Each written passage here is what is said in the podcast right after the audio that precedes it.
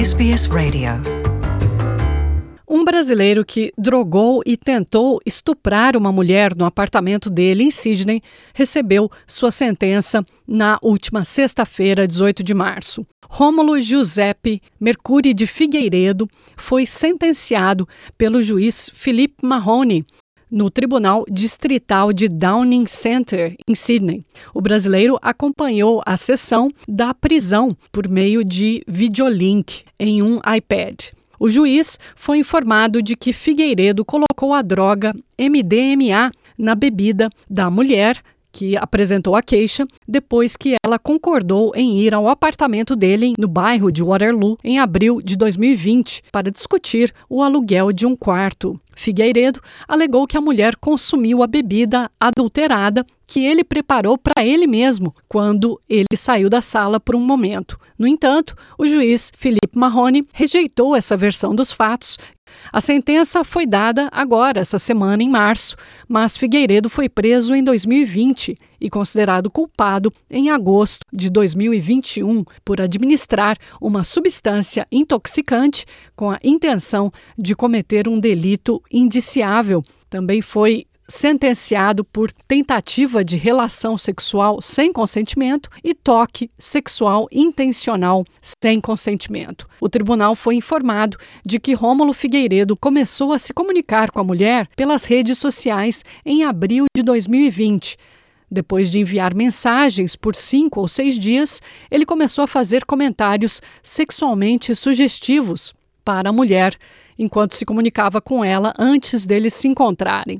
Durante o isolamento da pandemia, a mulher estava passando por dificuldades financeiras e o brasileiro se ofereceu para alugar um quarto para ela em Cude por 150 dólares por semana. Ela disse que primeiro hesitou, mas acabou concordando em encontrá-lo no apartamento dele, onde Figueiredo lhe ofereceu uma taça de vinho.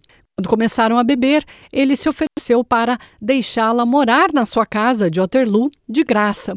A mulher disse no tribunal que, após consumir a bebida adulterada, começou a se sentir mal. Ao se olhar no espelho, viu que suas pupilas estavam dilatadas e do tamanho abre aspas, do tamanho de uvas. Ela confrontou Figueiredo dizendo, abre aspas, diga-me qual droga você colocou na bebida. De acordo com as evidências apresentadas pela mulher, Figueiredo respondeu dizendo, abre aspas, coloquei amor. Ela disse que Figueiredo admitiu ter colocado MDMA, a droga MDMA, em sua bebida. A mulher desmaiou e disse que acordou para encontrar suas calças puxadas para baixo. Sua blusa tinha sido também puxada, expondo seus seios. Figueiredo alegou que eles se beijaram e que o beijo foi consensual. No entanto, o juiz Marrone disse que ela não poderia ter consentido porque naquele momento tinha sido drogada e aceitou a versão dos eventos dada por ela de que ela o empurrou para longe de si. Ela teria dito, abre aspas, o que você está fazendo? Eu não consegui gritar porque não conseguia sentir meu corpo, não conseguia sentir nada. Depois que ela chegou em casa, ela disse que vomitou e mandou uma mensagem para dois amigos antes de ir à polícia, várias semanas depois.